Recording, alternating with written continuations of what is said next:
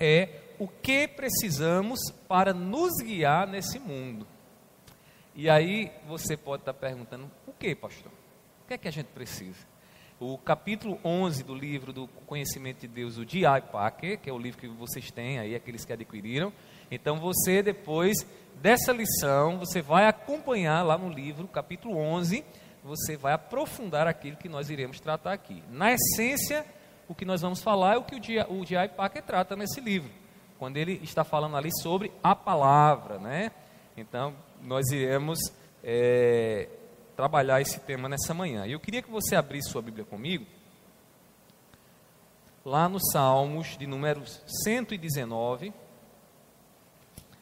Salmos de número 119, o maior salmo e o maior capítulo da Bíblia. Salmo 119, nós iremos ler apenas o versículo de número 105. Nós iremos expor o tema nessa manhã, iremos trabalhar de forma temática, então iremos andar um pouco pelas Escrituras e aí eu queria que você pudesse permanecer com sua Bíblia aberta. Você que está em casa, também permaneça com a Bíblia aberta ou vá anotando aí aquilo que nós vamos aqui é, ministrar. Diz assim a palavra do Senhor, preste bem atenção, Salmos de número 119, versículo 105. Lâmpada para os meus pés é a tua palavra, é luz para os meus caminhos. Vamos repetir todos juntos? Vamos lá? Lâmpada para os meus pés é a tua palavra, é luz para os meus caminhos. Que Deus aplique a sua santa palavra em nossos corações, em nossas vidas nessa manhã, que possamos discernir assim o que Ele quer. Então, irmãos, o que é que nós precisamos para nos guiar nesse mundo? Quem é que precisa de um guia? Quem é que precisa de um guia? Alguém que não pode ver. Você já deve ter visto alguém que tem a, deficiência visual. Ele não pode ver, ele precisa de um guia, seja um guia na habilidade do seu, daquele seu, como é que chama? É um guia, né?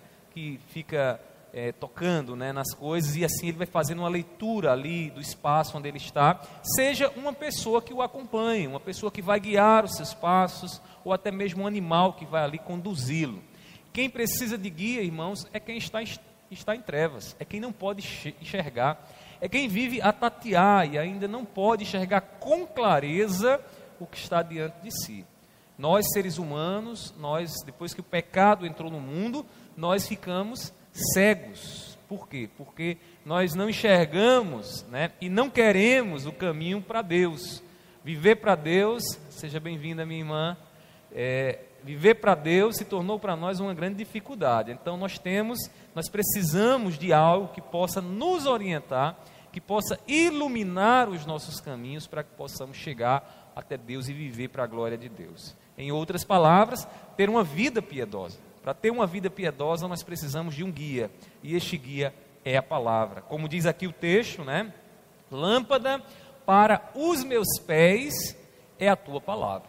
Aqui é uma linguagem figurada, né, que o salmista usa na sua poesia, para dizer que a palavra de Deus clareia, nos faz ver, nos faz enxergar aquilo que está diante da nossa vida. Né? O caminho aqui refere-se ao que? A vida, né, ao viver diário, ao amanhã que virá, às decisões que nós precisamos tomar e fazer. Então, a palavra de Deus, ela ilumina para que a gente possa ter discernimento diante dos dilemas que aparecem para nós. E ele diz, né, lâmpada, e é, e é lâmpada, né, é lâmpada para os meus caminhos, né, lâmpada para os meus caminhos, ou seja, ilumina, dá entendimento, dá a luz. Irmãos, nessa vida nós temos muitas e muitas pedras de tropeço, não é verdade? Quantas decisões nós não precisamos fazer que a gente olha assim, meu Deus, e agora? Eu não sei se aqui vai ser bom, se vai ser ruim, porque de fato algumas coisas, irmãos, aparecem para nós com um certo brilho, né, que chama a atenção do nosso coração.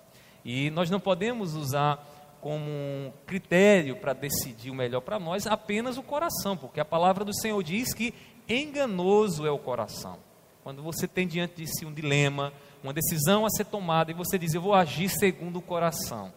Você está agindo segundo, correndo um grande risco de ser enganado, porque o coração vai certamente lhe levar para distante de Deus. Porque o, coração do homem é corrupto, o coração do homem é enganoso, é inclinado para distante do Senhor. Vocês já tiveram uma experiência assim? Vocês já tiveram aquela experiência da pílula dourada, que você olha e diz, poxa, que, que coisa boa, é essa decisão é a melhor decisão, aí toma a decisão depois se engana? Eu acho que não só foi eu, né? A gente olha assim, aquele negócio reluzente, bonito, brilhoso, e aí diz: esse é o caminho certo. A gente segue o coração, a gente sequer pergunta o que é que Deus diz a respeito disso, o que é que a palavra nos ensina acerca disso. Então, irmãos, nessa vida nós temos muitas pedras de tropeço. E quando a palavra de Deus ela clareia para nós a vida, então a gente consegue enxergar as pedras de tropeço. Porque a palavra do Senhor revela né, os caminhos tortuosos, revela a, a vereda da impiedade, que muitas vezes se, se abre diante de nós, então a gente precisa da palavra, irmãos. Nós precisamos deixar a palavra do Senhor nos guiar, nos tomar pelo braço e nos conduzir no caminho que o nosso Deus ele quer para nós. Nosso Deus não é físico, como já vimos aqui nas lições anteriores, ele não é um ser de carne e osso que está aqui entre nós, mas ele fala conosco. E ele fala conosco por meio do que? da palavra e no poder do Espírito Santo que atua em nossos corações, iluminando, nos dando entendimento para que a gente possa saber como nos conduzir. Nós não temos, não é porque não vemos o nosso Deus pendurado no lugar ou o nosso Deus de carne e osso, que Deus não existe não é real. Pelo contrário, Deus é real e a voz dele pode ser ouvida por nós, por você que está em casa, quando nós ouvimos a palavra, quando nós ouvimos aquilo que ele nos diz aqui através de cada narrativa, de cada texto que está aqui nessa palavra. Então, irmãos, a Bíblia Sagrada é o nosso guia. E essa Bíblia, ela nos afirma duas coisas acerca do nosso Deus. Primeiramente, que o nosso Deus é soberano. O Deus da Bíblia não é um Deus é, sem controle, não é um Deus sem poder para governar todas as coisas, né? Nosso Deus é soberano. E como diz muita gente, e muitos, muitos colegas, né? Dizem o seguinte, que tem às vezes tem gente que não crê na soberania de Deus.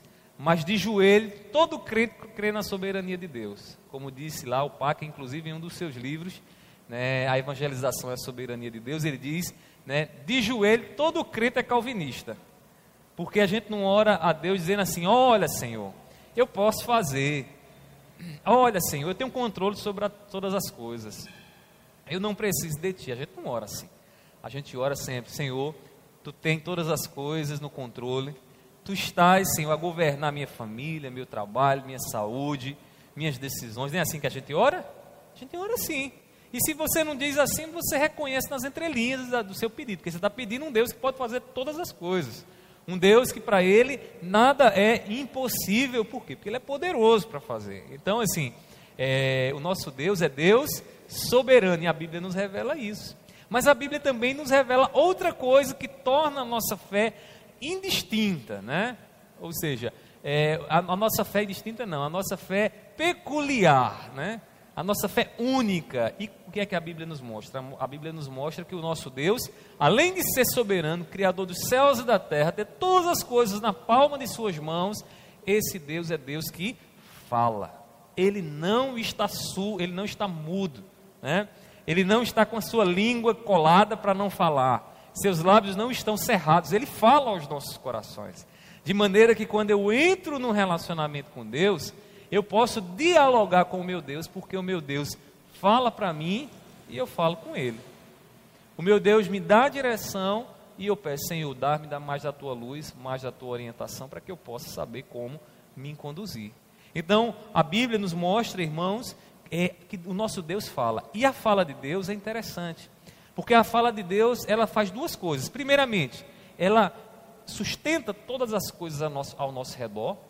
Né? Então Deus diz a palavra que Ele é o sustentador e Ele sustenta na palavra poderosa que lhe sai dos lábios. Ele sustenta todo o ambiente. Vamos dar um exemplo aqui disso, né? É, nesse momento o vento está soprando, ali nós podemos ver nas árvores o vento soprando. E esse vento só está soprando ali naquele lugar, exatamente ali, porque Deus disse: sopre. É isso que a palavra do Senhor diz.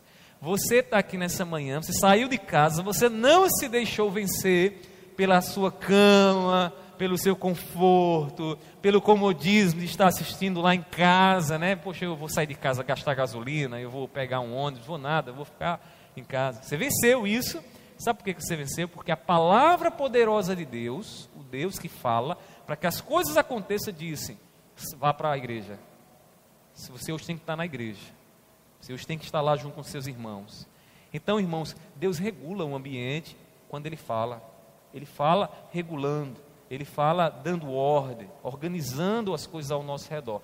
Mas a fala de Deus também, ela se dirige à nossa mente e ao nosso coração. Deus ele não fala só para sustentar as coisas, ele fala também para nos dar direção, para nos guiar, para dizer o que é que a gente precisa fazer. De maneira que a gente chega muitas vezes aqui na igreja cheios, né? É, com dilemas aí abundando dentro do nosso coração. Meu Deus, meu filho, onde vai estudar? Onde é que eu vou morar? O que é que eu vou fazer? Eu volto para casa ou fico aqui? Esses dilemas que muitas vezes estão lá tomando nosso coração. E a Bíblia, a palavra de Deus também, além de governar todas as coisas, a palavra de Deus aqui nas Escrituras toca a nossa mente e o nosso coração. De maneira que a gente escuta a palavra de Deus e saímos daqui e dizemos, ah, dizemos agora eu sei o que é que eu preciso fazer. Eu, eu vi a voz do meu Deus falando para mim. Irmãos, eu estou falando aqui para quem tem o Espírito Santo. Estou falando para você que tem o Espírito Santo. Para você que é um, tem um preceptor, como cantamos nessa manhã, um mestre, que pega essa palavra aqui e essa palavra vai ao teu coração e você diz: opa, isso aqui é para mim. Uma vez terminou o culto aqui, uma irmã chegou para mim e disse assim: Pastor, eu tenho uma ligeira impressão de que o Senhor sabia o que estava acontecendo na minha vida.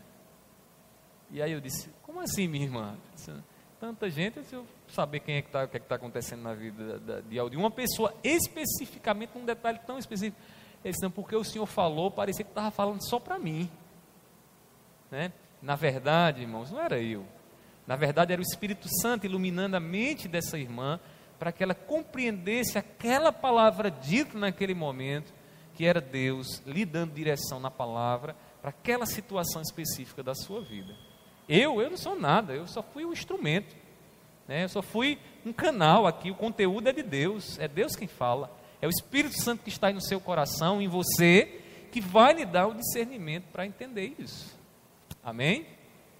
É, então, irmãos, nós precisamos da palavra para nos guiar nesse mundo. Precisamos da palavra para nos orientar nesse mundo de trevas, de escuridão. E aí na relação que nós temos com o nosso Deus, a sua palavra, ela se revela, ela se, ela se relaciona conosco através do chamado caráter triplo da palavra. Em outras palavras, todas as vezes que a palavra é pregada, você vai escutar algo da parte de Deus. E você pode escutar algo da parte de Deus de três formas, de três formas distintas que eu queria que você pudesse guardar no seu coração, para que todas as vezes que você fosse discernir a vontade do Senhor, você pudesse dizer bem assim: opa, Deus está falando através de. E aí você vai entender o que eu vou dizer agora nessa manhã. Então, Deus, primeiramente, Ele fala conosco, Ele se, ele se manifesta para nós, Ele fala aos nossos corações por meio da Sua palavra, e Sua palavra vem até nós através de quê? De lei. De lei. Então, às vezes, o que é uma lei? Uma lei é uma ordem, uma palavra de ordem. Então a palavra está sendo pregada, Deus fala conosco, e quando Deus fala conosco, Ele está dizendo assim: meu filho, faça isso, eu quero isso de você. E aí a Bíblia, nós temos vários mandamentos. Esses dias refletia com alguns alunos meus sobre o mandamento, quando Jesus diz: Olha, se tu tiveres alguma coisa contra o próximo e o próximo tiver alguma coisa contra ti, vá a ele primeiramente, se conserte com ele, né? ou seja, se reconcilie com ele e volte então para apresentar a Deus a tua oferta e fazer a tua adoração. Olha que mandamento, é um mandamento direto, extremamente é, atual, porque tem gente que às vezes quer cultuar a Deus com o coração cheio de rancor, né? Ah, eu vou adorar a Deus, mas estou com raiva daquele irmão. Se eu pudesse, eu arrancava a cabeça dele. Está prestando oferta de, oferta de tolo. Está oferecendo um, um, sacrifício que não vai chegar diante do Senhor. Por quê? Porque eu não posso estar no meu relacionamento com Deus, eu não posso estar em paz com Deus se eu não estiver em paz com meu irmão. Agora detalhe, isso não quer dizer que o seu irmão, que o seu irmão, aquela pessoa lá, né, se for seu irmão nascido de novo, ele vai também ter o momento dele de se reconciliar. Mas se for aquele indivíduo que tem raiva de você, que não quer nada com você, você não tem nada a ver com isso. Só, você que tem que estar em paz com ele. Né? Você tem que fazer tudo para que vocês estejam em harmonia. Então, o que é isso? Uma lei quando a palavra diz vai, se reconcilia com teu, reconcilia com teu irmão e volta para cultuar a Deus, Deus está falando conosco através de uma lei. Então entenda bem, o caráter triplo da palavra é, primeiro, ela é, ela, Deus fala por meio da lei. Segundo, como é que Deus fala conosco? Como é que nós ouvimos a voz de Deus falando, nos guiando aqui nesse mundo de trevas, nesse mundo de escuridão? Como é que Deus clareia o nosso caminho como é que Deus faz com que a sua luz brilhe, brilhe para nós? Através de promessas. A palavra de Deus, irmãos, está repleta de promessas. E eu vou dizer uma coisa para vocês, irmãos. Infelizmente, tem muito crente que ora sem, ora sem conhecer as promessas de Deus e anda pedindo coisas tolas. Coisas que Deus nunca prometeu dar, ele pede ao Senhor. E aí, quando nós oramos baseados nas promessas de Deus, a gente ora, irmãos, com firmeza, porque a gente está orando sustentado pela palavra do Senhor. Vamos dar um exemplo disso? A palavra do Senhor diz o seguinte: é buscar, pois, em primeiro lugar o reino de Deus e a sua justiça, e todas essas coisas vos serão acrescentadas. Jesus dá uma promessa aos seus discípulos. A promessa é a seguinte: viva para Deus, viva a retidão de Deus, busque isso de todo o seu coração faça disso o alvo maior de sua vida. E todas as demais coisas que você precisa para sobreviver, a comida, a vestimenta, a feirinha lá para a sua dispensa, se preocupe não, que a promessa de Deus está sobre você. Deus vai suprir. Deus vai suprir. O que é, quem que é que promete isso? É o pastor? Sou eu que prometo? Não. Quem promete isso é Deus na sua palavra. Então, irmãos, quando a gente ora baseado nas palavras de Deus, eu posso dizer: Senhor, eu estou aqui, eu estou me dedicando, tu conheces meu coração, tu sabes a minha vida, então, meu Pai, eu não quero me preocupar com a minha dispensa, Senhor, porque tu vais suprir as minhas necessidades, e eu rogo a ti que o Senhor manifeste, cumpra a sua promessa em mim. Essa é uma das muitas promessas que Deus tem para nós. A gente poderia passar a manhã todinha aqui mostrando essas promessas para vocês. Irmãos, além da lei, além da, da promessa, né, há o outro que são triplo, né, um, caráter, um caráter triplo a palavra tem, é o que? Os testemunhos de Deus. Deus fala através do testemunho dele, daquilo que ele fala, das informações que ele revela para nós de si mesmo, dizendo: Olha, eu vou mostrar a você quem eu sou. Eu vou mostrar a você que eu sou o Deus que está presente com você, que você não está só, que eu estou ao seu lado. E Deus, ele dá o que? Testemunho de si mesmo, por meio do que? Da palavra. Da palavra. Então, irmãos, o nosso Deus é Deus do impossível. Quando o anjo Gabriel chega para Maria e diz: Olha, Maria, tu vai ter uma criança. E essa criança vai ser o Salvador. O nome dele vai ser Josua, Josué, né? Josué ou Yeshua, né? É, lá, ele vai vir e ele vai ser o Salvador. E aí Maria diz: Mas como é possível, né? Que eu não, a gente não coabitou, a gente não teve relações aí. Como é que vai vir a criança aí? E aí é, o anjo diz, né? O que para você é, o que para você é impossível, para Deus é possível. Porque para Deus tudo é possível. Ele quer, ninguém pode impedir o seu agir. Ele quer, ele faz. Então, quando Deus diz na sua palavra, olha, eu quero e eu faço, você deve lembrar do testemunho que Deus dá de si mesmo. Eu faço. Eu sou Deus poderoso para fazer o que eu quero. Nada pode impedir o que eu faço. Irmãos, vocês estão percebendo essas três coisinhas aqui que são importantíssimas para nós, porque é assim que nós ouvimos a voz do nosso Deus. Deus fala por nós, no, conosco, nos dando ordem, Deus fala conosco, nos prometendo, dando muitas promessas. Deus fala conosco, dando testemunho de si mesmo, dizendo: Olha, eu sou isso aqui. Confie em mim, eu sou poderoso, eu sou misericordioso, eu sou Deus de justiça. Eu sou Deus que não toma o pecado né, como algo bom. Eu sou santo. Diga, João. Tira a máscara. Pode baixar a máscara um pouquinho.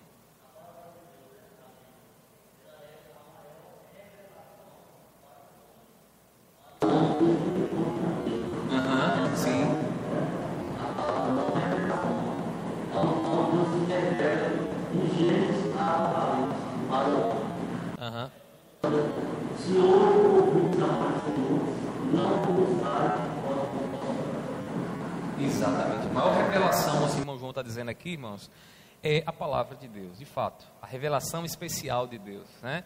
Nós temos a revelação geral, que podemos olhar para a criação e ver um ser poderoso por trás da criação. Quem é que pode? Quem é um homem que pode criar um, uma praia? Quem é que pode? Um mar. Quem pode separar os oceanos? Quem é esse? Quem é o homem que pode fazer isso? Agora o nosso Deus fez isso. Porque nós, essa toda a inteligência que está na criação revela o nosso Deus, que hoje sabemos quem é. O homem contemplando a criação, ele pode chegar a essas conclusões. Mas é na palavra, como você falou, João, que está aqui a maior de todas as revelações. Por quê? Porque aqui está o amor de Deus por nós. Aqui está as promessas de Deus para nós. Aqui Deus está falando para filhos num relacionamento íntimo, dizendo o que é que a gente precisa fazer e agir. Né? Também, né? Também. A vida e a morte, porque aquele que crê será salvo, mas e não crê já está condenado, já está nas trevas, né? Então, irmãos, deixa eu dizer uma coisa aqui para vocês. Ao ler a palavra de Deus, meus irmãos, meus queridos irmãos, nós precisamos estar conscientes do caráter da palavra. Não leia a palavra para obter informações apenas. Informações apenas. A gente falou aqui numa aula passada que é muito importante quando a gente lê a Bíblia, a gente buscar conhecer mais o nosso Deus, que não muda, que é o mesmo Deus que esteve lá na igreja primitiva, lá com o povo de Israel, é o mesmo Deus que está conosco hoje. Então, ao ler a palavra do Senhor, estejam, consci estejam conscientes, estejam, tenham certeza, Deus vai falar comigo através de algo que Ele vai manifestar dele aqui, numa história, através um mandamento que Ele vai me dar, através de uma promessa que Ele já me prometeu para aqui agora, ou que está por vir. E aí a gente vai então ouvindo a voz do nosso Senhor e vamos ser do que, irmãos? Guiados. A gente não está mais perdido. A gente está aqui nesse mundo guiado. Abrindo aqui um parêntese. Se você não tem como guiar a palavra de Deus, você tem outra coisa. Não existe um vácuo aí no seu coração e na sua mente. Alguma coisa está guiando você. Se você não lê a Bíblia, passou essa semana toda e não leu a Bíblia, eu quero lhe dizer para as decisões que você tomou essa semana que passou agora, você foi guiado por alguma coisa. Né? Que talvez não tenha sido a Bíblia, as Escrituras, mas foi os seus pensamentos, foi os seus desejos, os seus projetos pessoais, né? foi, quem sabe, a busca por um status, reconhecimento, curtidas ou coisa do tipo. Foi uma coisa desse tipo que guiou você. Mas eu quero lhe dizer uma coisa: se você quer ser guiado por Deus, é para a palavra que você precisa se voltar. É para a Bíblia que você precisa voltar sua mente e seu coração. Eu sei é, que você talvez essa semana, amanhã, segundo dia da semana, tem uma série de decisões para, ser para serem tomadas. E essas decisões elas precisam ser orientadas por Deus. Pastor, como é que eu faço para ser orientado por Deus? Abra sua Bíblia, leia. Peça ao Espírito Santo que ilumine você que lhe dê discernimento para que você possa escolher o caminho do Senhor, a vereda da justiça, como Deus assim nos diz. Irmãos, diante de tudo isso que nós já falamos aqui inicialmente, vem uma questão: como saber então, sabemos que o nosso Deus de fato fala? Como é que eu posso ter certeza de que tudo isso que você está falando, pastor, é realmente, é verdade, Deus fala. Isso aí não é invenção da igreja de vocês, invenção da sua cabeça, né? Antes de ir para a resposta, o irmão João levantou a mão. Aqueles que estão participando aqui da nossa CBD, né, aqui a gente interage, tá bom? Então os irmãos podem participar a hora que quiser. Você também quer participar? Pode colocar seu comentário aí no, no, no, no YouTube, né, e a gente vai responder também aqui.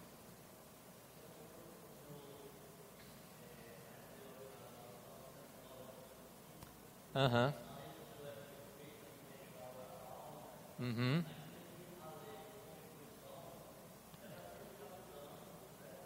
A lei dos homens, né? Aham.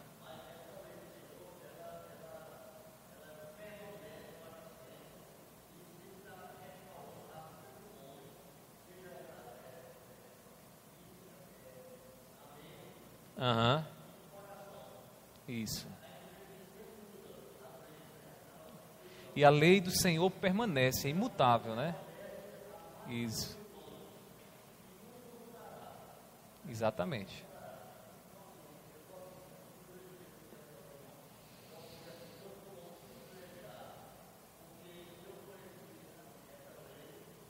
Uhum, sim.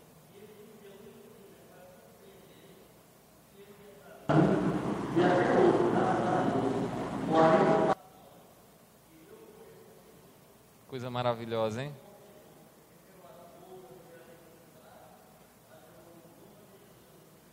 Amém. O irmão João está dizendo aqui, irmãos, que a lei do Senhor, diferente da lei dos homens, né, da lei social que rege a sociedade, a lei da sociedade hoje está, amanhã não está. Ontem era crime matar bebê, hoje muitos países já estão permitindo que crianças sejam mortas, né? Crianças sejam mortas, praticando o aborto patrocinado pelo Estado. Então, irmãos, é, as, as leis dos, a lei dos homens muda, mas a lei de Deus não muda não. A lei de Deus permanece e vai permanecer eternamente, porque a lei de Deus revela quem? O caráter do Deus eterno. Então, o que Deus está dizendo para nós aqui é o que experimentaremos dele eternamente, quando a vida não tiver mais fim. Né? Ele, ele não vai mudar, então é uma maravilha isso, né, irmãos? Então, voltando aqui para a nossa lição, como é que sabemos que o nosso Deus fala?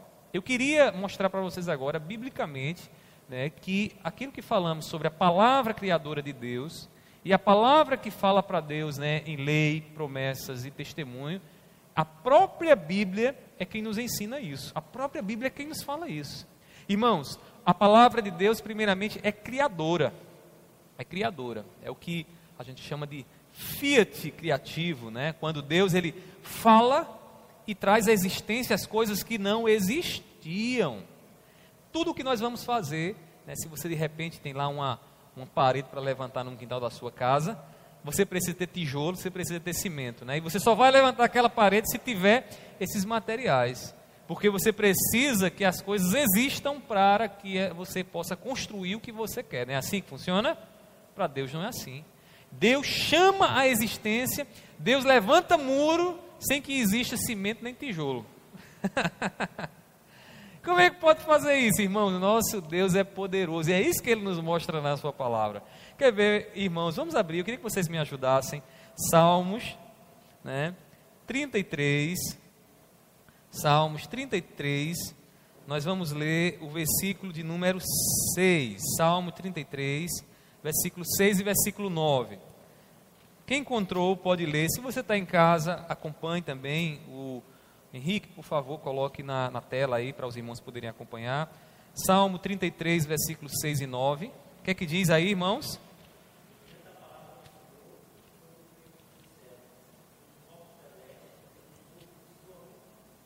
Olha que coisa maravilhosa, né? Os céus, por sua palavra, se fizeram, e pelo sopro de sua boca, o exército deles. Veja o 9 agora. O que é que diz?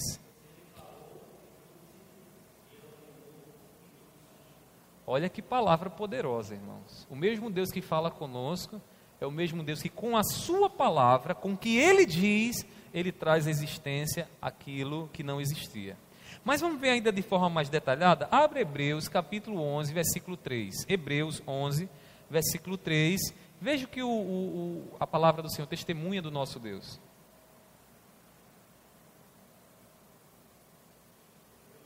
Onze, três, por favor. Hebreus 11, versículo 3. O que é que diz aí?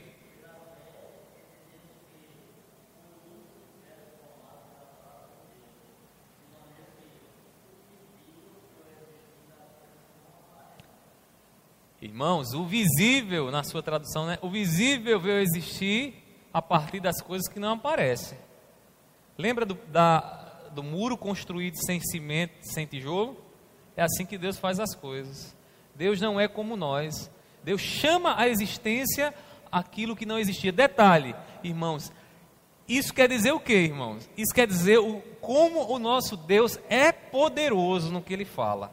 A palavra do nosso Deus não é uma palavrazinha, não, é palavra, palavra poderosa, irmãos. É palavra que pode trazer existência o que não existia. Inclusive, palavra, irmãos, que quando age poderosamente, faz com que um coração de pedra se transforma num coração de carne. Que coisa tremenda, né, irmãos? Sabe aquela época, viu, Wilson? Da, da, do mundo, aquela época que o coração estava inclinado para as coisas que, que não agradavam a Deus, né? Bebedeira, prostituição, tudo de ruim, né?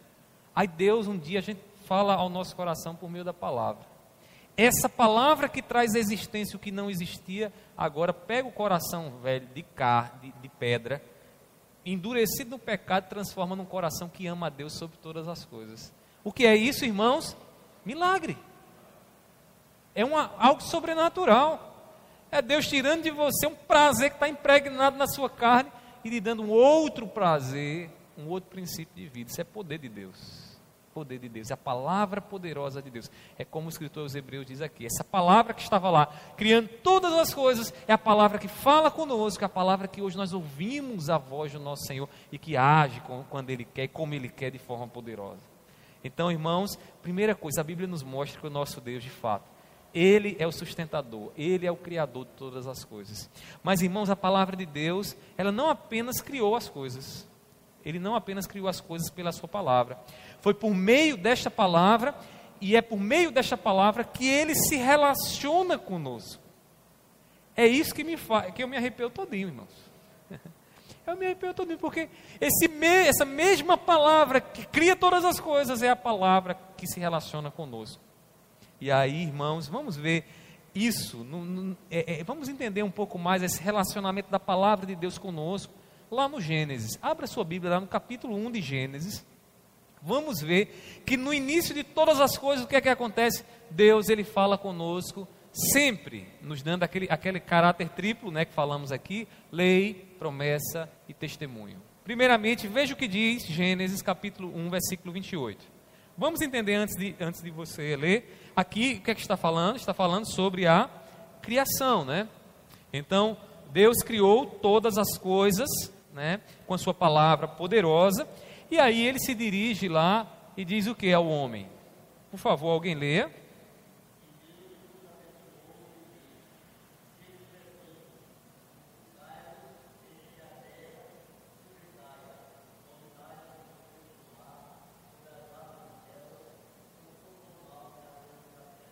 Olha aí. Observe o seguinte: eu pergunto a vocês, aí tem uma lei, uma promessa ou uma ordem? Ou um testemunho? Aí temos o que, irmãos? Fale alto, pode dizer, Samuel. Uma ordem. Olha só, Deus cria, e quando Deus cria, Deus já dá ordem ao homem. Sejam fecundos, multiplicai, dominai sobre os peixes da, da, das águas, sobre as aves dos céus, dominai. Deus dá ordem. Observe que na criação, a palavra de Deus já está se relacionando conosco, nos fazendo o quê? Nos dando ordem, dizendo o que é que a gente precisa fazer. Quando o homem peca, o que, é que o homem diz? Eu não preciso mais dessas ordens. Quando o homem cai do, cai do seu estado de, de bênção ali, de estar com Deus, ele diz: Eu sou independente agora. Eu vou viver a minha vida conforme eu quero e não conforme o Criador quer. Então, irmãos, a palavra de Deus ainda hoje e será eternamente se relaciona conosco através de ordem, de lei. Quer ouvir a voz do Senhor? Escute o que é que o texto está dizendo para você.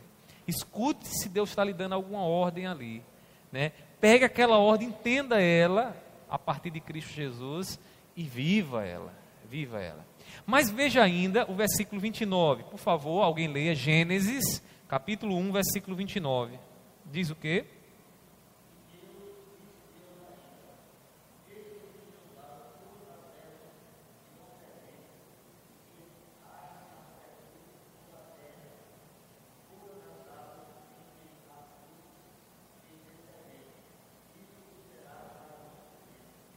Eu pergunto a vocês, versículo 29, tem uma lei, um, uma promessa ou um testemunho de Deus? Deus está dizendo, está dando uma ordem, Deus está prometendo algo, ou Deus está dizendo algo que Ele fez, algo que revela o seu caráter, o seu cuidado? O que é que nós temos aí? Testemunho, promessa ou lei? Falem alto, já ouvi aí alguém já dizendo. Testemunho testemunho. Olha só Deus falando aqui com o homem. Que é que Deus se dirige para o homem, para Adão, e diz o que Adão? Adão, eu dei a você árvores. Eu coloquei no jardim árvores para que você coma dessas árvores, para que você se alimenta de, alimente dessas árvores. Então Deus, ele dá o testemunho do que do seu cuidado, da sua providência sobre nós, da sua provisão sobre nós. Irmãos, Deus todos os dias está abençoando cada um de nós com providência. O pão que você comeu hoje pela manhã precisava do trigo. E o trigo só cresceu na terra, sabe por quê? Porque Deus deu a chuva. Porque o homem não tem controle sobre a chuva. E a chuva pode até cair, mas mesmo que o homem jogue água, vá lá, goe a semente, se Deus não operar ali para que aquela semente cresça, ela não cresce, ela vai ficar laminguada lá nessa terra. E se essa semente crescer e Deus não operar nela, ela pode crescer e dar uma árvore e ser uma árvore infrutífera. Por que, que isso acontece? Porque Deus está atuando, irmãos. Deus é o Senhor da vida. Deus está atuando sobre todas as coisas com a sua provisão, mostrando, testemunhando o seu, o seu caráter, o seu cuidado sobre nós. Então Deus fala aqui em forma de testemunho.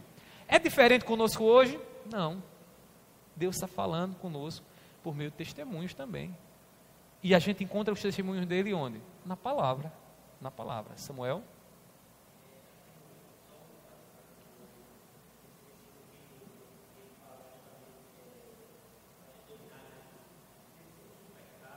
Aham. Uhum.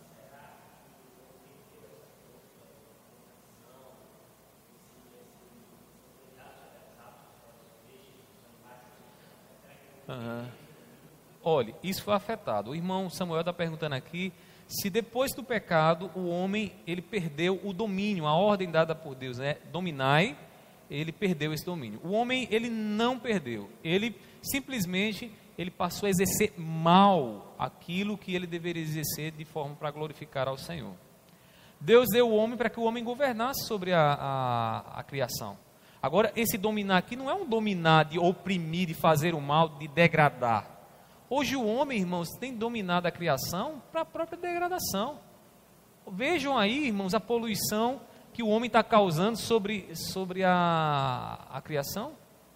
Sabe aquela, aquela irmãzinha que está lá, terminou de, viu, irmã Severina? Terminou de, de fritar lá aquela carne, aí tem aquele óleozinho lá, aí ela pega aquele lá não sei o que fazer com isso. Aí ela faz o que? Ela derrama no ralo. Irmãos, o óleozinho derramado no ralo, ele vai contaminar os lençóis freáticos e contaminar tanta coisa no meio aí do, do mundo. Mas aquela irmã não está nem aí para a criação. Está nem aí para o que Deus criou. Por que, que ela age dessa forma? É porque Deus criou ela para ser assim? Porque o pecado atuou no coração dela. Então, o que deveria ser uma dominação para a glória de Deus, após o pecado se, se transformou numa dominação para a degradação do que Deus criou. Então, esse é o efeito do pecado. Agora, quando Cristo Jesus chega à nossa vida, ele reverte o efeito do pecado, não é isso? Então, se outra hora eu olhar para a criação para destruí-la, para degradá-la, eu já vou olhar de uma forma diferente. Eu já olho, por exemplo, para uma flor que eu encontro lá no jardim. Você vai lá no jardim do irmão João, coisa linda, irmãos, que o irmão João faz lá, né, bem cuidadinho, bem zeladinho. Aí tem lá aquela flor bem bonita, com aquele, aquele cheiro maravilhoso. Aí eu vou lá, cheiro aquela rosa e consigo ter prazer em Deus pelo cheiro que aquela rosa me dá. O que é isso? Usar a criação para experimentar mais de Deus, para ter glorificar ao Senhor. Coisa que quem é que faz isso? O homem que tem o Espírito Santo de Deus, foi regenerado, nasceu de novo, como a gente tem tratado na quinta-feira, nasceu de novo. Se não nasceu de novo, ele pode até sentir o cheiro. Vai dizer, coisinha cheirosinha, né, rapaz? Ontem eu tive uma experiência, vou contar aqui para vocês, sei que o tempo já está se esgotando. Ontem um irmão estava num lugar e um irmão chegou para mim e disse: Pastor, pega essa, essa, essa folhinha aqui, era uma folhinha verde, cheira aqui. Irmãos, eu senti o cheiro da a, a, a folha. Quando eu senti, rapaz, que cheiro bom. Aí ele disse: Agora coma. Aí eu, minha boca ficou toda dormente, irmãos. E um gostinho bom, muito bom mesmo. Eu disse, rapaz, será que isso aqui não é outra coisa? Esse negócio dessas ervas e tal aí. E aí eu depois fiquei assustado. Disse, irmão, o que é, que é isso, pelo amor de Deus? Me diga logo aí. Aí ele disse, isso é a folha da menta. Vocês já experimentaram a folha da menta? A menta, irmãos, é impressionante. O cheiro e o gosto irmãos. Aquele, a gente compra aquelas pastilhas, né, e bota na boca, tem aquele gostinho, é, fica aquele gostinho, né, do, da menta. Irmãos, a, a, folha é infinitamente melhor do que a pastilhazinha que você compra para chupar. Muito boa, muito boa mesmo. Aí você sente aquilo ali, sente aquele cheiro, aquele gosto. E aí você faz o que? Diz, Senhor, tu és maravilhoso. Tu és. Uma folhinha tamanho de nada, irmãos. Você fica com um gosto, uma coisa maravilhosa. Você não precisa nem escovar os dentes, basta você mastigar ela. Já fica aquele ar. É sério, estou falando aqui, não é exagero meu, não. É sério. Se você não tiver a folha, a folha da menta, planta em sua casa, você vai ver que coisa impressionante. Então, você pode usufruir Deus na criação. Você não está mais dominando a criação para degradar, destruir. Você agora domina para a glória do Senhor. Certo? Agora, isso para o que foi regenerado, para o que continua no pecado é degradação, né? É o, o óleo no, no, no, ralo, né? Sabe o óleo no ralo? Quer nem saber, se vire aí, né? Se dê um jeito aí, né? É, é, é feito a história do que eu já falei para vocês. Quando eu, eu, eu estudava, estava na universidade e eu ia, ia, não ia de carro, eu ia de ônibus. E, e, uma vez eu vi, rapaz, uma coisa, eu estava lá, a pessoa comendo lá um milho lá, agarrada com o milho e tal. Aquele povo aí, daqui a pouco a mulher pega o milho e joga o milho na, na é, pela janela. E eu digo, meu Deus, como isso é incômodo, a falta de consciência do povo, né? É, você está vendo um lixo, a, a criação é o lixo, eu quero nem saber, joga ali.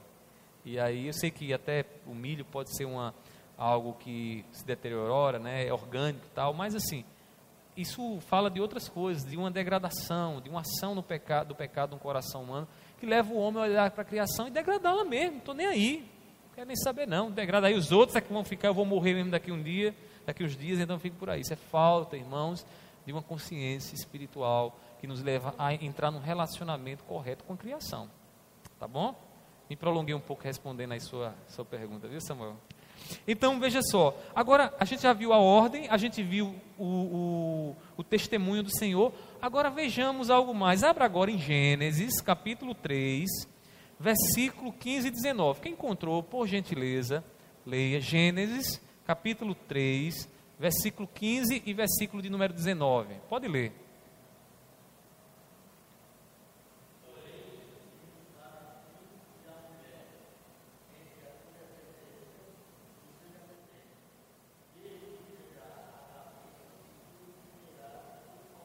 Agora o 19.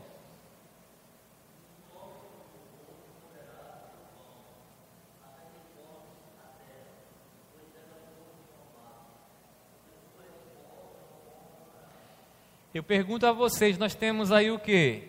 Nós temos uma lei, nós temos uma, um testemunho ou nós temos uma promessa? Hã? Lei? Vocês estão vendo lei aí? Promessa promessa. Detalhe: promessa boa e promessa ruim. Ruim. Depois que o homem peca, o que é que Deus promete? A restauração. Ele diz no versículo 15: Porém, inimizade entre você e a mulher, entre a sua descendência e o descendente dela. Esse lhe ferirá a cabeça e você lhe ferirá o calcanhar. Né? Então, irmãos, aqui já é uma promessa de, dessa guerra entre as duas sementes, a semente do mal e a semente que Deus assim plantou, a semente que vem de Deus, os descendentes de Deus. Agora veja o versículo 19, que agora aqui a consequência, a promessa é de quê? De dificuldades do trabalho do homem. Ele diz: "O suor do seu rosto você comerá o seu pão". É isso que a gente faz ou não, não é? A gente precisa trabalhar hoje. Aí às vezes o trabalho é duro, chega em casa cansado, diz: Meu Deus, hoje eu fiz tanta coisa, estou aqui todo quebrado, todo arrebentado. Né? Por que, que a coisa é desse jeito? Por que, que a coisa não é bem mais fácil? É que o homem não ia trabalhar, não, viu? Deus não, Deus não, não comunga com preguiça, não. Né? Preguiça não vem de Deus. E, é, e se você não quer acreditar em Deus, olhe para o seu corpo, porque o preguiçoso normalmente está cheio de doenças aí do sedentarismo, né? É, não, é um bocado de coisa aí. Então,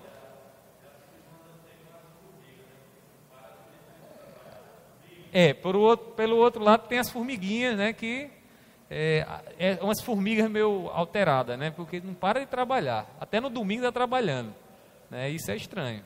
Então, irmãos, é 8 ou é 80, a gente precisa encontrar o equilíbrio na palavra, tá bom? Então, o que é que nós temos aqui? A promessa. Então, a promessa do nosso Deus é, olha, vai vir um descendente que vai pisar a cabeça da serpente. Maravilha. Quem é esse? Jesus Cristo. Agora diz aqui que Deus também promete: pecou, vai comer agora do, do, do suor do próprio rosto, vai trabalhar muito para poder se manter. Promessa. Agora, promessa que traz para nós, infelizmente, né, a consequência, o dano por conta do pecado que o homem, o homem eh, realizou. Então, irmãos, nós temos aqui exemplificado para vocês o que? Olha só, aquilo que a gente falou inicialmente. A palavra de Deus nos mostrando como é que a coisa acontece. Como é que a promessa, a lei e a, a, a, o testemunho de Deus é dado para nós.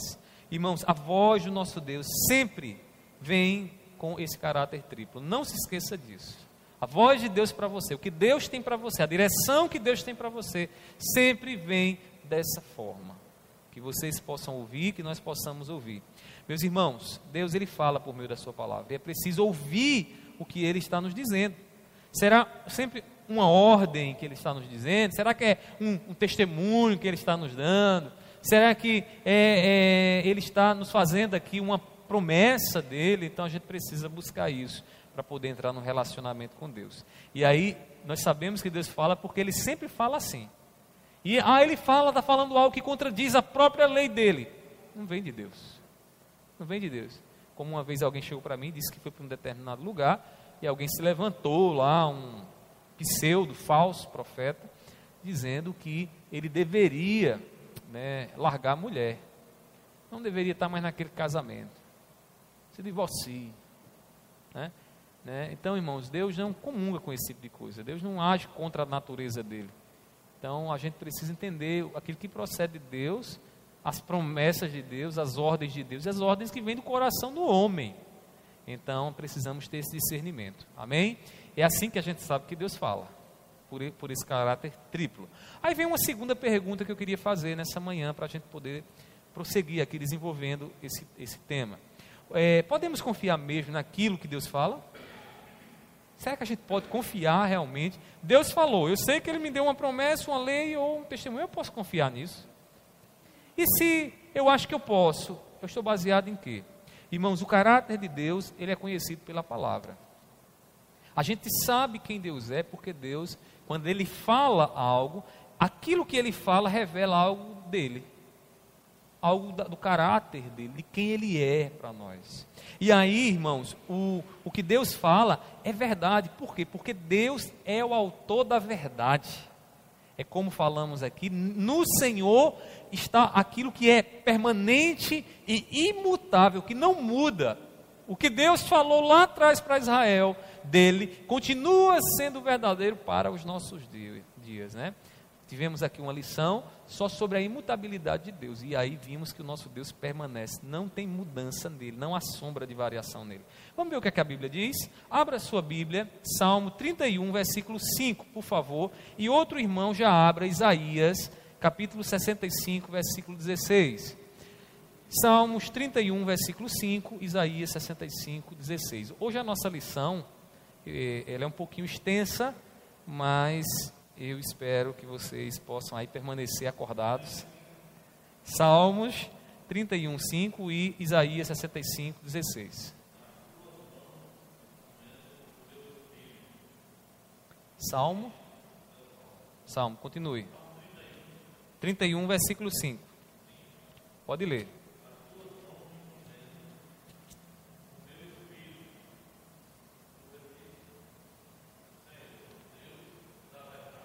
Deus da verdade. Senhor, nas tuas mãos entrego o meu espírito, porque tu me salvas, porque tu és meu libertador, tu me remiste, porque tu és o Deus da verdade. Senhor não comunga com a falsidade, com a, mentira, com a mentira, com o engano. Irmãos, nós podemos confiar naquilo que Deus fala, porque Deus é o Deus da verdade. Ele fala, irmãos, e o que ele fala pode bater o vento, pode bater as águas, pode os homens se levantar, levantarem, mas permanece, porque vem dele, ele é o Deus da verdade. Veja o que diz o profeta ainda, Isaías 65, 16, por favor.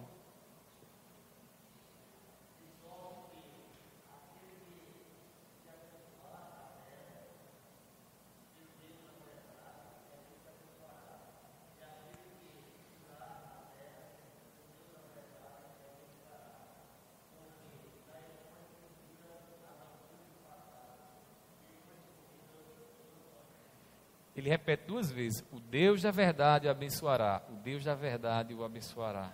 Né? E que coisa maravilhosa. O nosso Deus é o Deus da verdade. É o Deus em que o que ele fala, irmãos, nós podemos confiar, porque não muda. O Deus que nos guia pela Sua palavra é o Deus que está falando a verdade para nós. É um Deus que vai nos guiar não para o abismo, mas para a salvação. Então nós podemos confiar naquilo que Ele fala para nós. Cumprirá, cumprirá a promessa que fez. Irmãos, além disso, além desse fato do nosso Deus ser o Deus da verdade, nós podemos ainda observar mais dois fatos que a Bíblia nos mostra. Primeiramente, os mandamentos de Deus são verdadeiros. Veja o que diz o Salmo 119, versículo 15. Eu vou ler para vocês. Diz assim, versículo 15: Afastem-se de mim, malfeitores. Quero guardar os mandamentos do meu Deus. Ou seja, irmãos, o que é que o salmista quer? Os mandamentos de Deus. E por que ele quer os mandamentos de Deus? Ele vai mostrar que os, de, os mandamentos do Senhor são verdadeiros, infalíveis. O que Deus manda permanece. Irmãos, isso significa que a palavra de Deus ela é, ela tem estabilidade, ela é permanente. Às vezes você, você encontra hoje pessoas, antigamente não, antigamente havia, irmãos, um temor, né, não é que os homens fossem perfeitos antigamente, antigamente, mas havia um temor na palavra. Você falava alguma coisa ao, ao dono da, da quitanda, e dizia, olha, eu estou passando aí a, a semana para acertar contigo. Oxe, a palavra, irmãos, era é mesmo que um cheque assinado lá e pré-datado para entrar naquele dia com fundo, né? Hoje em dia, o dono da quitanda não quer nem vender. Ele disse, tem, tem, tem cartão? tem cartão que está difícil confiar na, na, sua palavra. Então você tem que ter um cartãozinho aí para poder confiar na sua palavra. Eu lembro lá em Macaparana que minha mãe tinha uma lojinha de confecção. Na época não existia esse negócio de cartão. Cartão, irmãos, era para grandes empresas, né? Então ela, a empresa dela era uma microempresa, era uma loja de confecção de roupas, né? Então é, era tudo. A pessoa chegava lá, ó, oh, eu quero comprar. Aí pegava um nome, botava o nome completo da pessoa, a pessoa assinava o cartãozinho embaixo e ali a gente ia, ia botando que a pessoa comprava. Muita gente dava calote, dava. Muita gente dava calote, mas havia uma coisa ali nas entrelinhas. Você tem que ter palavra. Então, a pessoa que tinha palavra, o cartãozinho era seguro. Ela vinha lá, acertava aquilo ali e funcionava a coisa. Mas a loja, irmão, sofreu muito, muito, muita inadimplência. Por quê? Porque essa onda de, de descompromisso né, das pessoas que compravam e não pagavam, né, cresceu e a loja não teve como se sustentar. Né? Se fosse hoje seria bem diferente, mas naquela época era bem complicado. Eu acho que isso aponta para um sinal da nossa geração, descompromisso, que se espalha em várias áreas, né? Descompromisso no casamento, descompromisso na palavra que a gente dá, né? na venda, na quitanda do seu Zé, né? Então a gente precisa, irmãos, resgatar a palavra para nos identificar com o caráter do nosso Deus. Por quê? Porque o nosso Deus, aquilo que ele diz, é estável, permanece, é permanente, não muda. Irmãos, a palavra de Deus revela a verdade imutável também sobre nós. E o que? Que somos pecadores. Irmãos, é, ela nos livra do que o, o vai chamar de brutismo. O que é o brutismo? Ele pegou essa expressão lá do Richard Baxter, que era um puritano. Richard Baxter dizia, dizia, dizia o seguinte: ó, não há meio termo. Meio termo. Ou você é santo, ou você é um bruto. Ou você vive para Deus, ou você é guiado pela palavra de Deus, ou você é um, um bruto, ignorante, que está aqui nesse mundo, que não aprendeu a viver aqui da forma correta. Está usando a coisa de forma incorreta. Né? Então, irmãos, o Packer ele diz o seguinte, eu vou ler aqui para vocês, que ele diz no livro, lá na página 105, e depois vocês vão ler em casa. Nós só estamos vivendo uma vida verdadeiramente humana até onde estivermos nos esforçando para cumprir os mandamentos de Deus. Não existe outro jeito. Não existe outro jeito. E eu digo a você: se distanciou dos mandamentos de Deus, você se desumaniza. Você começa a fazer coisa que bicho faz. Né? Ou pior do que os bichos, né? Você, um bicho, irmãos, ele luta até o, as últimas forças para fazer com que o, anim, o, o seu filhotinho no ventre permaneça. Não é assim? Você já viu algum bicho né, praticando o aborto? Pode até existir, porque a natureza também está afetada pelo pecado, mas é raro. Agora, em sã consciência, consciente de todos os riscos, riscos e prejuízos que, que vai trazer um aborto, o ser humano, distante de Deus, escolhe matar um, ser, um outro ser humano dentro de si mesmo. Que é isso, irmãos? Brutismo. Brutismo. Brutismo. Eu poderia aqui enumerar outras formas de brutismo que existem por aí. Né? Coisas absurdas. Né? E que vocês não precisam pensar muito para ver como uma coisa é terrível. Né? O homem, ao invés de, de adorar a Deus, adora um copo de cachaça e de cana. E ele toma aquilo ali, ele, ele é, de forma litúrgica, ele tem aquele encontro com o seu Deus, que vai tomando, tomando e consumindo ele, de maneira que ele termina a vida vomitando sangue, morrendo, né, definhando por conta de uma bebida. Que é isso? Brutismo? Está vivendo a vida de forma correta? Não. Traga isso para o casamento. Traga isso para o casamento. Veja os casamentos que, que tentam sobreviver distante de Deus. Veja se o relacionamento não, é, não, não cai no brutismo. Irmãos, Parker está correto, porque a Bíblia ensina aqui. Distanciou-se de Deus, o salário do pecado é a morte. Tem para onde correr, não. Distancia, se distancia de Deus e a morte, a degradação, a transgressão vai aumentando e vai destruindo cada vez, vai consumindo como um câncer, consumindo ali tudo. Tudo. Né? Tudo. Não tem para onde correr, não, irmãos. Então, a, é a palavra de Deus, ela é mandamento e é mandamento verdadeiro, que nos leva a viver de forma santa, para a glória do nosso Deus. Outro fato, irmãos, que podemos notar é que, além de ser mandamentos verdadeiros, as promessas de Deus são verdadeiras, porque Ele cumpre as promessas. Deus está comprometido com toda promessa que Ele faz. E aí, veja o que diz o Hebreus, capítulo 10, Hebreus 10, 23. Diz assim o texto sagrado, Hebreus 10, versículo 23.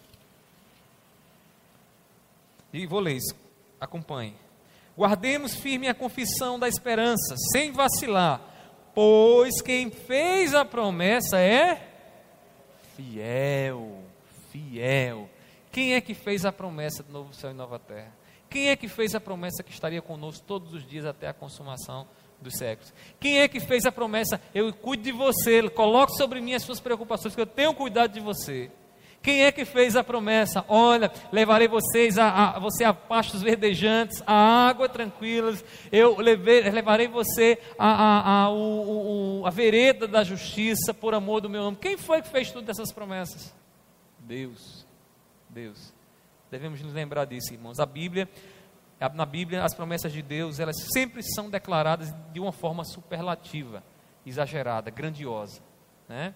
Veja o que diz aí, Salmo 36, versículo 5. Por favor, eu peço a ajuda dos irmãos. Salmo 36, versículo 5. Quem encontrou pode ler.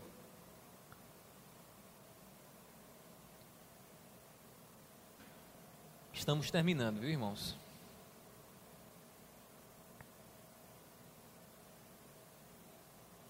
Pode ler. Salmo 36, versículo 5.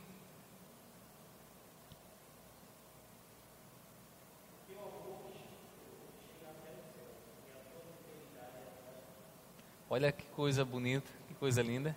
Senhor, a tua fidelidade chega até as nuvens. Teu amor chega até os céus. O que é isso? É uma maneira do salmista mostrar a grandeza do amor e da fidelidade do Senhor. É algo extremamente grande exagerado. Né? Então, assim, é isso que ele está dizendo para nós. Ele é fiel às suas promessas, fiel àquilo que ele nos promete. O Packer, no livro Conhecimento de Deus, ele ainda diz o seguinte: ele percebeu que os cristãos se privam, ele diz assim: os cristãos se privam de, do mais sólido conforto em razão de sua descrença e esquecimento acerca das promessas de Deus. Pois não há situação extrema o suficiente para que não haja promessas adequadas e que sejam abundantemente suficientes para obtermos alívio. O que, é que ele está dizendo em outras palavras? Sabe o que é que você sofre? Sabe o que é que você está passando, que está passando agora? Desesperado, né? aí botando a mão na cabeça e dizendo: não sei mais o que fazer, não sei para onde vou, não sei o que é que, eu, o que, é que vai ser da minha vida. Porque você se esqueceu em algum momento, se você é cristão, das promessas que Deus fez a você. Porque se você lembrar das promessas que Deus fez a você, você vai lembrar de que dentre elas você tem um Deus que não te abandona, um Deus que está com você, um Deus que não te desampara, um Deus que pode até a mãe abandonar o filho que ama, mas é o Deus que não abandona os seus filhos. A gente esquece disso, né, irmãos? E aí, quando a gente esquece disso, o nosso coração entra numas trevas, entra no desespero, fra fragiliza, fraqueja. Deixa eu dizer uma coisa para vocês, meus irmãos. O que Deus fala é confiável demais. Confie no que Deus fala. Confie nos mandamentos do Senhor para você. E eu lhe digo mais: o nosso Deus, irmãos, é verdadeiro. Verdadeiro. O que Ele promete, Ele faz. Todas as promessas dele, irmãos, estão sobre você. Se aproprie delas. Conheça elas e diga: essa também é minha, porque Deus fez essa promessa ao filho. Toda promessa feita ao filho é promessa sua também. Porque você, pela fé, está em Cristo Jesus. É por isso que você ora em nome de Jesus. Por quê? Porque em nome de Jesus eu recebo da parte de Deus as promessas que eu tanto necessito, que eu tanto preciso. Meus irmãos, meus irmãos queridos, podemos aguardar em Deus o cumprimento de tudo aquilo que Ele nos prometeu, tudo aquilo que Ele nos disse. Lembremos disso aos nossos corações, nesse momento de desespero, desses momentos que a gente tem passado. E assim a gente vai ser de fato guiados. Nós vamos ser de fato guiados pela palavra de Deus, guiados pelo nosso Senhor. Então, voltando à pergunta inicial para a gente encerrar e os irmãos poderem fazer suas colocações. O que é que a gente precisa, irmãos, para sermos guiados nesse mundo? A gente precisa da palavra. É o que a gente precisa, irmãos. A gente não precisa nem de mais dinheiro, não. A gente precisa de, de mais dinheiro, é verdade, para comprar uma coisa na venda, para poder ter um como nos vestir, como nos manter. A gente precisa, é inevitável, a gente tem que ter dinheiro. Mas, irmãos, a gente precisa do Deus que pode nos dar o dinheiro, se Ele quiser, porque Ele é o dono do ouro e da prata. Mas a gente precisa ouvir a voz desse Deus para de fato a gente ser guiados, não estarmos tateando nem nas trevas desse mundo, mas sermos guiados aqui naquilo que o nosso Deus quer. Então, deixa eu dar uns conselhos práticos aqui a vocês. Diante desse discernimento que Deus tem dado a nós nessa manhã, né, busque ler a palavra. Sempre que abrir a Bíblia, procure encontrar é, esse caráter triplo da palavra. Deus está me dando alguma ordem, Deus está me falando alguma promessa, Deus está testemunhando algo acerca dele que eu preciso conhecer dele. E deixe seu coração ser confortado com isso, porque é assim que você vai sair das trevas. É assim que nós vamos viver na luz, na clareza, olhando realmente o que é que o nosso Deus tem nos dito. Que Deus nos abençoe, que Deus nos ajude, em nome de Jesus. Vamos orar?